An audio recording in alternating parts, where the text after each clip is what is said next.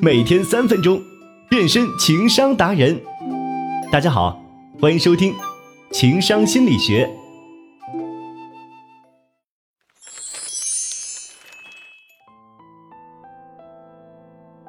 前段时间刚完结的脱口秀大会里，李雪琴模仿老板的一句：“这大半夜的，你怎么还睡觉了呢？”曾引起了无数网友的共鸣。看起来一个平平无奇的玩笑梗，却道出了千千万万被老板支配的职场小白的心声。网友调侃：“原来大网红李雪琴也经历了职场破啊哇！好像自从‘破啊’这个词出现，她就一直环绕在我们身边。”热播剧《平凡的荣耀》里，乔欣饰演的蓝千亿。也是一名典型的职场破啊受害者，在蓝千亿凭借自己的努力进入职能能源组后，他因为无法和势利眼的同事们和平相处，导致同事之间产生了不可调和的矛盾。在一次提交材料中，由于能源组的疏忽，缺失了一份补充协议，同事们都想推卸责任，只有他坚决不站队，不愿意屈服职场沉默的规则，当着外人的面拆了自己领导的台。这一行为直接惹怒了他的一众领导。领导哪能轻易放过他？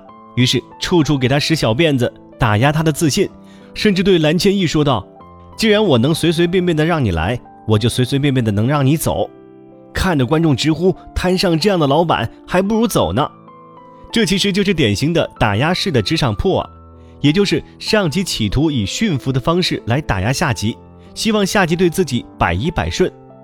乌合之众中提到。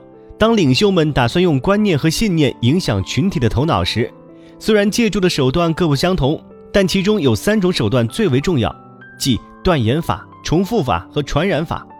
不断的言语重复以及行为上的传染，会进入人们无意识的自我深层领域，长此以往会让人对自己产生怀疑，而人在失去自信的时候，就更容易被人洗脑，屈服于他人。像前段时间女歌手 Yama 被老板羞辱外貌丑。每天自我怀疑出不来气，就属于这类范畴。其实职场破瓦的本质就是把员工物化，老板将员工当成了自己的附属品。可是，在职场里，我们又该如何不被领导牵着鼻子走，走出职场破瓦的困境呢？首先，我们应该有自己坚定的立场，不要失去自我，不要通过别人的言行举止来判断自己的价值高低。如果在工作中你已经做得很好了，但是老板总是否定你，那么可千万不能因此失去自我。心里默念一句：“他懂个屁。”萨特说过这样一句话：“如果你不能正确对待他人的判断，那么他人的判断就是你的地狱。”老板的评价不能决定你的市场价值，你应该自信点。这个老板看不到你的优点，总有老板能看到。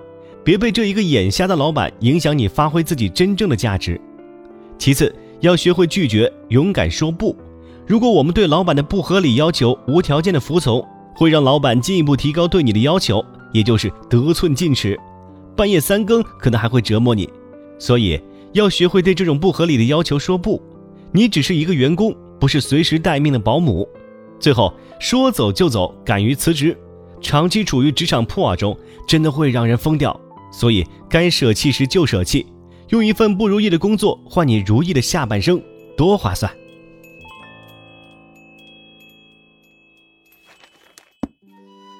好了，本期节目就到这里，欢迎订阅《三分钟情商心理学》，我们下期再见。